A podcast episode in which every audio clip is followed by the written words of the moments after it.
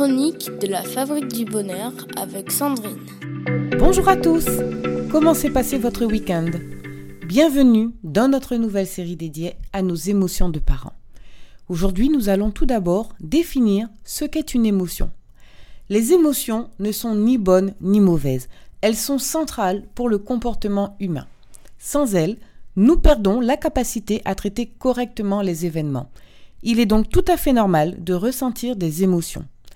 L'émotion va agir comme un filtre qui teinte notre interprétation des événements. Par exemple, si une personne est en colère et que vous lui posez une question anodine, celle-ci pourrait percevoir votre question comme une agression, même si ce n'est pas le cas.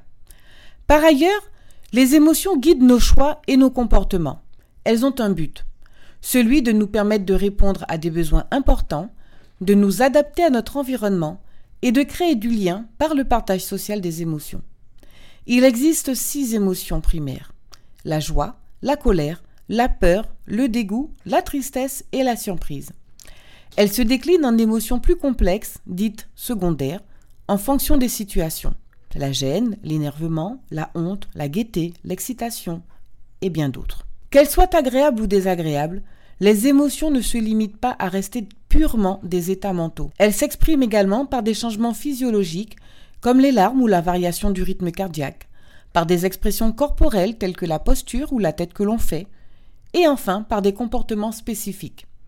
L'émotion est donc une réponse brève et intense propre à chaque individu.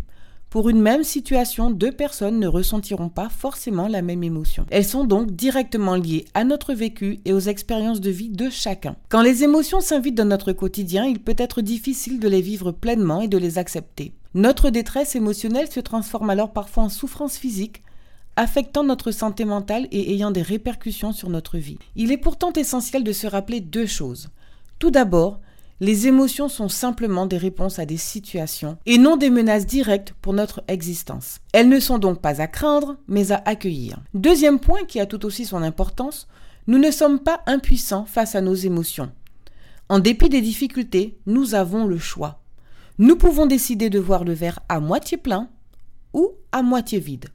Vous ne pouvez pas contrôler vos émotions, mais vous pouvez contrôler vos actions. Mais quand les émotions s'expriment de manière explosive ou qu'elles affectent notre quotidien par un état permanent pénible, il est temps de chercher à les comprendre. Voilà, très chers parents, notre chronique touche à sa fin. À demain pour la suite de notre série pour apprendre à mieux comprendre et à réguler nos émotions de parents.